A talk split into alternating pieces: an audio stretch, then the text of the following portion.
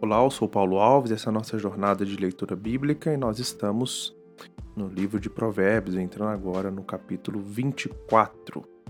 Lá no versículo 17 ele diz assim: Quando seu inimigo cair, não se alegre, nem se regozije em seu coração quando ele tropeçar. Nosso senso de justiça muitas vezes está baseado em nós. Isso corrompe muito a forma da gente lidar com a injustiça no mundo, seja injustiça que a gente passa ou que a gente vê o outro passando.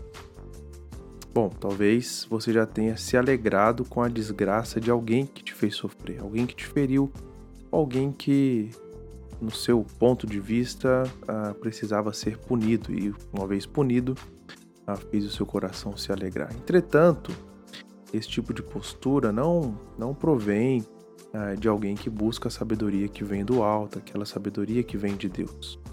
Essa, na verdade, é uma demonstração do nosso interior, da nossa, do nosso coração, tá? que não é bom, nosso coração que é carnal, né? infantil, egoísta e, e, e muitas vezes, em algumas circunstâncias da vida, coloca para fora aquilo que está lá escondidinho dentro de nós. Além de ser uma atitude ah, não muito boa, né? uma atitude, podemos dizer assim, pobre, é, é uma atitude também que não agrada ao Senhor, atitude que, que não provém daquilo que Deus espera daqueles que buscam a sabedoria e o temor de Deus. Então a gente pode se perguntar então, qual que a, a forma certa, a forma correta de olhar para o juízo de Deus sobre aquelas pessoas que podemos dizer uh, que são os nossos inimigos. E inimigos aqui não pessoas que você cultiva uma inimizade, mas pessoas que podem uh, perseguir você e podem uh, fazer algo para te ver sofrer ou ver alguém que você ama sofrer também ou te prejudicar de alguma forma.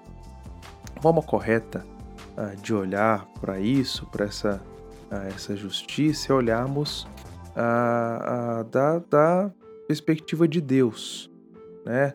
Nós éramos inimigos de Deus, nós éramos merecedores da ira de Deus, a palavra diz. Entretanto, Deus em Cristo nos acolheu e fez de cada um de nós filhos amados.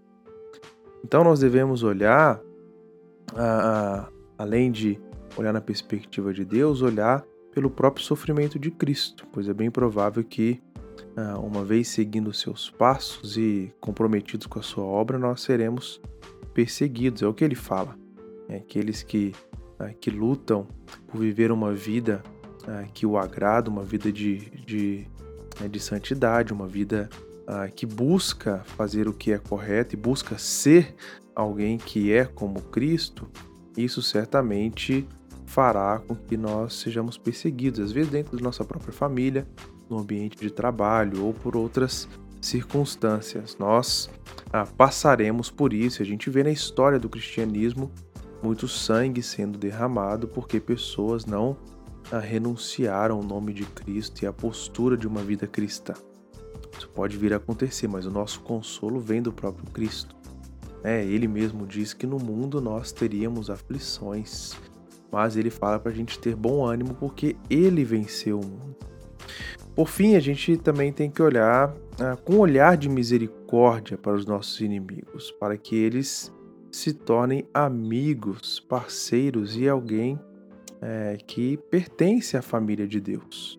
É, que a nossa justiça não seja uma justiça própria, mas seja a justiça que vem do nosso Senhor. Que o nosso coração não seja um coração vingativo e que se alegra na punição daqueles que nos fazem o mal mas seja um coração perdoador e um coração misericordioso. Por isso, meu convite para você hoje é que você ore né, e peça a Deus para que Ele sonde o seu coração e te livre né, da, da tentativa e da inclinação de exercer a justiça própria, uma justiça vingativa e muitas vezes se colocar no lugar de Deus.